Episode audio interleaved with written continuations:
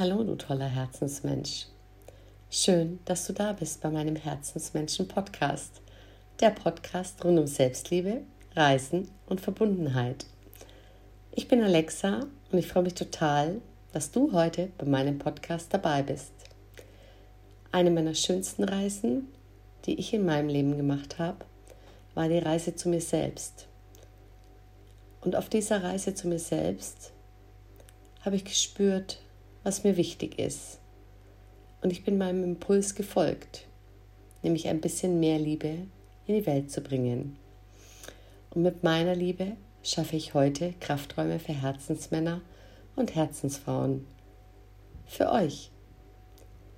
Meine Essenz ist es, eine Wegbegleiterin, Impulsgeberin und Visionärin zu sein, um dich auf deinem Weg zu mehr innerer Freiheit und Liebe zu unterstützen. Es geht um die Liebe zu dir selbst und wie wichtig es ist, von innen zu strahlen, um dann in die Welt zu leuchten. Schön, dass du da bist. Ich freue mich auf dich. Und nun viel Spaß beim Hören. Heute geht es um das Thema heilsames Malen mit Selbstliebe. Und bei mir ist heute die zauberhafte Christine Mann. Die habe ich in Luz kennengelernt. Wir waren mal wieder etwas freigestanden und die Polizei hat uns weggeschickt, weil es nämlich nicht erlaubt war. und seitdem reisen wir immer mal ein Stückchen zusammen, mal sind wir zusammen, mal finden wir uns wieder und das, was die Christine macht, finde ich sehr spannend, weil Kreativität ja auch manchmal ein Stück weit zu kurz in unserem Leben kommt. Doch ich begrüße jetzt die Christine und die darf einfach mal ein bisschen von sich erzählen, was sie da so Schönes macht. Ja, hallo Alexa. Hi. Ich gebe das erstmal zurück. Ganz schön, dich kennengelernt zu haben, mit dir zu reisen und mit deiner deiner schönen Art, wie du Menschen kontaktierst, wie du Selbstliebe ausstrahlst und verteilst hier in Portugal an der Küste, egal wo du bist. Dankeschön. Das hat mich sehr inspiriert und ich bin gerne mit dir unterwegs. Ja, erzähl uns doch mal ein bisschen von dir. Was ist denn intuitives, heilsames Malen, das du so machst? Und vielleicht noch ein bisschen was von dir? Ja, ich fange einfach an mit mir und dem Malen. Ne? Ich habe schon zu malen angefangen, als ich noch auf dem Töpfchen saß. Wow. Ähm, ich bin aus dem Osten, muss ich sagen, ein DDR-Kind. Bei uns war die Kindheit noch ein bisschen, ja, war geprägt durch Einrichtungen wie Kindergrippe, Tageskrippe oder ich in mein, ich hatte Glück, ich war bei meiner Oma und ich habe damals schon angefangen zu malen. Ich habe ganz frei gemalt und ganz äh, die Farben geliebt und jeden Tag wieder. Und irgendwann kam Kindergarten und Schule und ich habe langsam angefangen, mich zu verbiegen im Malen. Das mhm. heißt, ich wollte auch immer besser werden, ich wollte immer genauer malen und zeichnen und ich habe angefangen, mich anzustrengen und für eine Eins in, in Kunst zu malen und so weiter und habe das alles so jetzt so hinter mir. Und auf diesem langen eigenen kreativen Weg habe ich irgendwann festgestellt, oh, da gibt es jetzt eine Verbiegung und es macht mir nicht mehr so viel Spaß. Ich habe dann angefangen, sogar Kunst zu studieren oh. ähm, und habe während des Kunststudiums schon gemerkt, diesem Kunstmarkt will ich mich nicht unterordnen. Es hat mir keinen Spaß mehr gemacht. Mhm. Ich war irgendwie gebremst, immer ganz außergewöhnlich sein zu müssen und mich diesen heutzutage diesem Kunstmarkt anzupassen und es hat mich nicht genährt und nicht befriedigt und ich war in einem großen Konflikt. Mhm. Finde ich aber sehr spannend, weil wir uns ja ganz oft Dingen unterordnen, aber bin mal gespannt. Genau. Und es hat bei mir lange gedauert, ein halbes Leben lang. Ich weiß ja nicht, wie lange ich noch lebe. Ah, ich glaube, bei dem Lebens, äh, bei der Lebensqualität, die wir haben, glaube ich lang. Ja. Ja. Und ich habe das, ich sage das jetzt auch. Also ich habe tatsächlich meine Oma, die hat, die ist jetzt 100 geworden und die habe ich gerade ins Sterben begleitet. Und da habe ich so gedacht, na ja, ich bin jetzt um die 50, vielleicht habe ich noch mal halb so viel vor mir. Und das war für mich eine krasse innere Überraschung. Und ungefähr seit zehn Jahren geht mein Weg dahin, dass ich das heilsame, intuitive Malen mhm. entdeckt habe für mich. Und da geht es nicht mehr um schöne malerische Techniken, nicht mehr um äh, Sonnenuntergänge und Natur oder irgendwas mhm. sehr, sehr schön wiederzugeben, sondern es geht um Malen aus dem Inneren heraus. Es geht darum, einen Stift in die Hand zu nehmen, eine Farbe zu wählen und dann wie loszulassen. Also das heißt, der Spur, die aus dir rauskommt, zu vertrauen, mhm. auszusteigen aus dem Werten, auszusteigen aus dem Ergebnisdruck, auszusteigen aus die allen möglichen Begrenzungen und so ganz allmählich zurückzugehen zu diesem intuitiven Kind, das wir in uns tragen, mhm. zu dieser mm. Quelle. Und das darf sich äußern. Wunderschön. Und das ist für mich Selbstliebe, kreative Selbstliebe. Ja, und ich ähm, habe die Christine ja kennengelernt, hab, ich konnte mir darunter nichts vorstellen, also nicht so, so wirklich. Und ähm, dann hatten wir einen schönen Strandspaziergang und da habe ich, da ist mir die Idee gekommen, sie zu interviewen, weil ich finde, Selbstliebe hat auch ganz viel damit zu tun, wie wir mit uns selber umgehen und was wir für uns finden was uns Kraft gibt, dass wir in unsere Ich-Kraft äh, zurückkommen. Und ähm, ja, ich frage dich einfach mal, Christine, was bedeutet denn Selbstliebe für dich? Ich gehe mal wieder auf das Malen. Ne? Was, mhm. das hilft mir jetzt so ein bisschen, mich zu fokussieren. Selbstliebe heißt, dass wenn ich den Stift oder den Pinsel in die Hand nehme, und mich diesem kreativen Flow überlasse, dass ich aufhöre zu werten. Dass ich aufhöre, hinter mir und neben mir zu stehen, in all meinen alten Rollen, mit all meinen alten Glaubenssätzen und dass ich mich loslasse wie ein Kind und mich lieb habe in dem, was gerade aus mir herausfließen möchte. Mhm egal welche Farbe, ob das ein schwarzer Krakelstift ist, mhm. ob ich das ganze Bild braun und grau und rot vollschmiere, ob ich zarte Herzen oder Mandalas zeichne. Mhm. Ich gebe mir die Freiheit, den Moment zu malen, da reinzurutschen. Das ist für mich praktizierte Selbstliebe mhm. in der Form auch, dass ich mir selbst auf die Spur komme. Mhm. Jetzt hast du ja schon das Thema Glaubenssatz angesprochen. Ich nenne das immer ganz gern Stolperstein. Wir haben ja kleine Stolpersteine, große Stolpersteine. Und was ist denn dein größter Stolperstein auf dem Weg zu deiner Selbstliebe oder in dem Thema Glaubenssatz formuliert? Was ist dein Glaubenssatz, den du, der dich so ein Stück weit sabotiert, mit dem du dich vergleichst, der dich unter Druck setzt? Genau, und der, ja, der so dein, dein Weg prägt. Mm. Ja, das ist spannend. Ich denke, es gibt viele, kleine mhm. und größere. Und ich habe schon viel geforscht jetzt in, in meinem Leben darüber und ich würde sagen, der Hauptstolperstein meiner war, dass ich nicht genüge, dass ich nicht gut bin, so wie ich bin dass ich nicht gut bin, so wie ich fühle, das auch nicht ausdrücken durfte. Und dass ich angefangen habe, daraufhin mich zu verbiegen. In alle möglichen Richtungen. Und das geht bis ins Körperliche tatsächlich. Ich habe eine Skoliose entwickelt. Also mhm. bis in jede Zelle habe ich damals beschlossen, ich möchte geliebt werden. Um mhm. jeden Preis. Und da begann die Verbiegung. Mhm. Ähm, da hast du was sehr, sehr Schönes angesprochen. Ich glaube, dass wir oft gar nicht körperlich merken, wie wenig gut es uns tut, wenn wir uns nicht selbst lieben. Wie hat dein Körper darauf reagiert in solchen Drucksituationen oder in solchen Momenten, wo du ja einfach weg von dir warst? Ja, Das wurde ich noch nicht gefragt. Ich, ich schaue jetzt mal. Also als erstes erscheint, dass ich mit meiner Mutter stundenlang im Wartezimmer, damals war ja DDR-Zeit eines, wie heißen diese Ärzte, die die Knochen anschauen?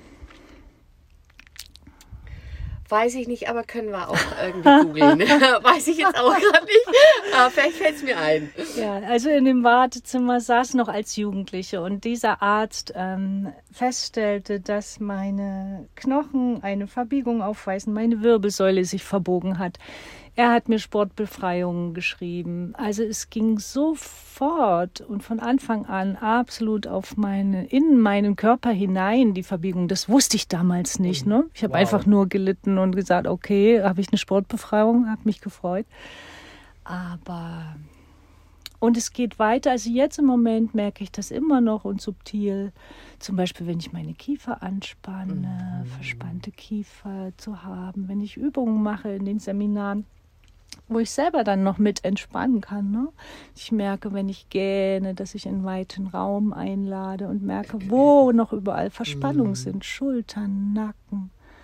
Ich habe einen ganz sensiblen Körper, der all das auf, mhm. aufgenommen hat. Ne? Bei mir ist es tatsächlich, mir geht es total immer nicht gut, wenn ich was am Magen habe. Mhm. Mir schlägt Dinge, die mir nicht gut tun, wo ich merke, wo ich über meine Grenzen gegangen bin kriege ich sofort mit dem Magen ein mhm. Thema und tatsächlich auch meine Schultern verspannen, Kiefer verspannen.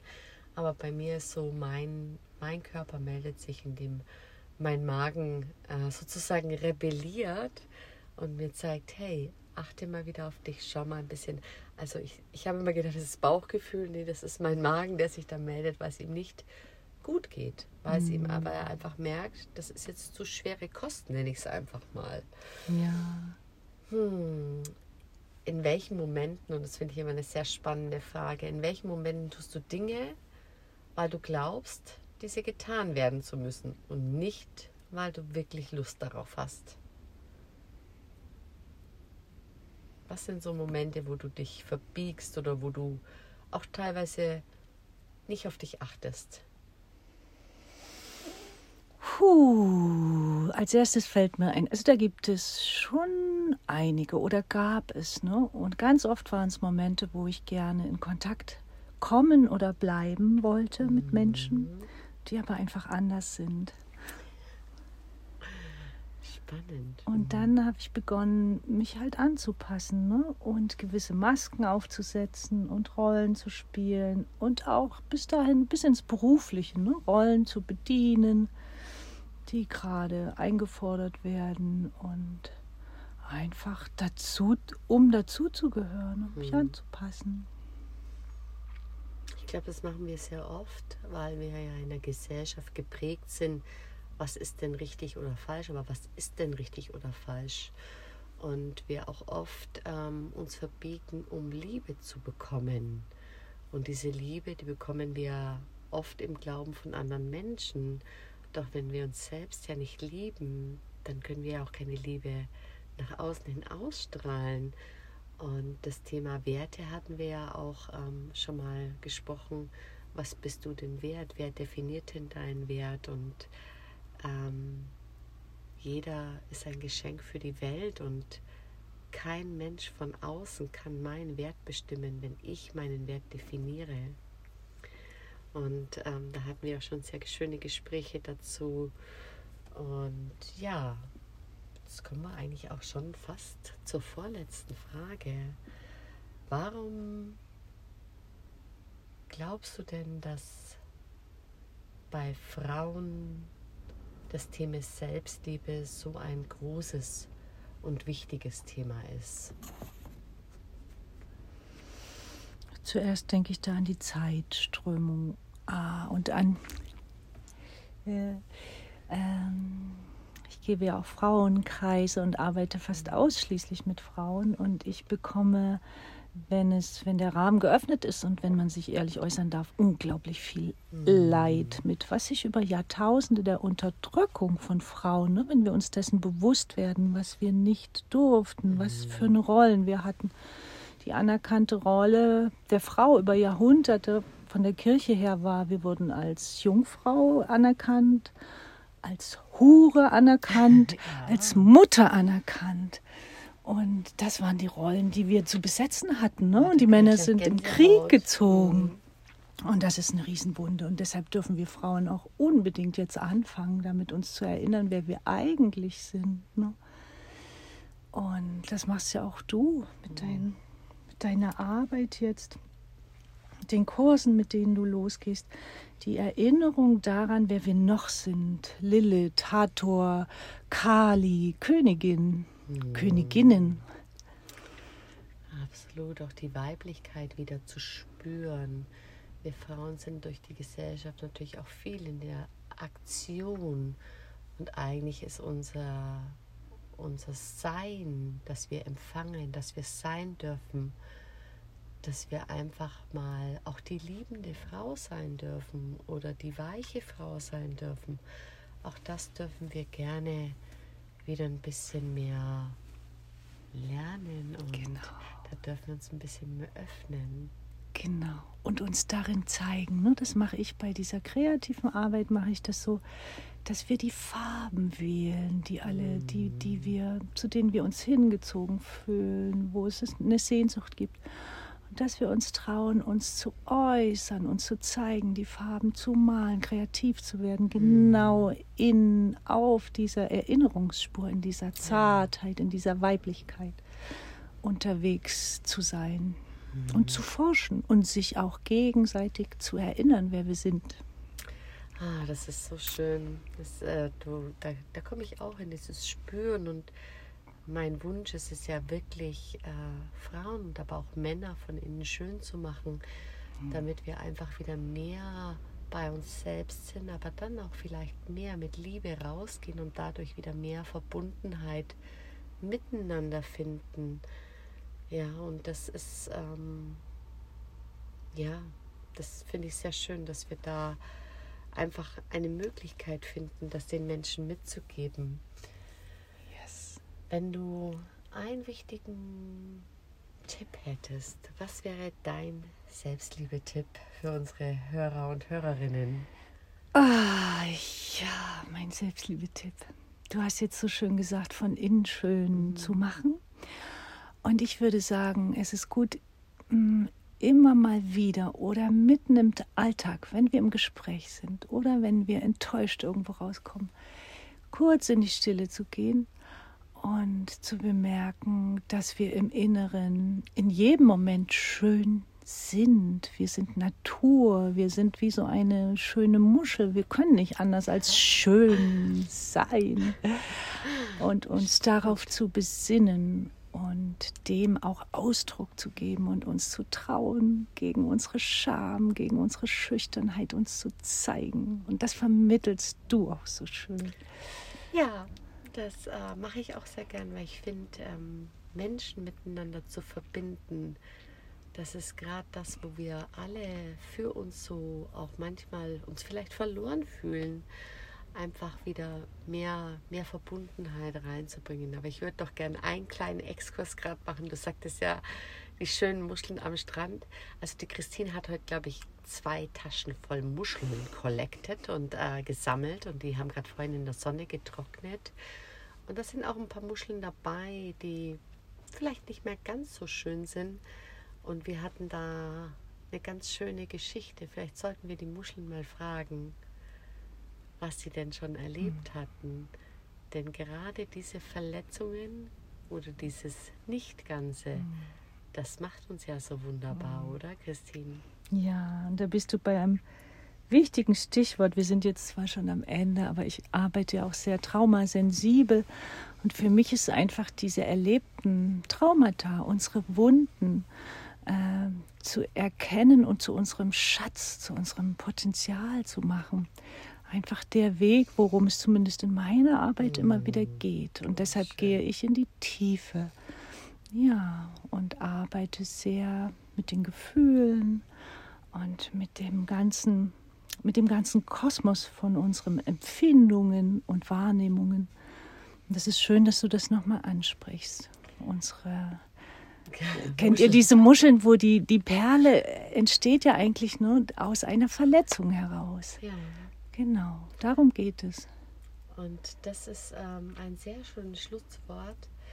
Ähm, erlaube dir, deine Verletzungen zu sehen. Erlaube dir, Fehler zu machen, denn Fehler ist das Potenzial für Wachstum. Wenn wir keine Fehler machen, können wir ja auch nicht wachsen.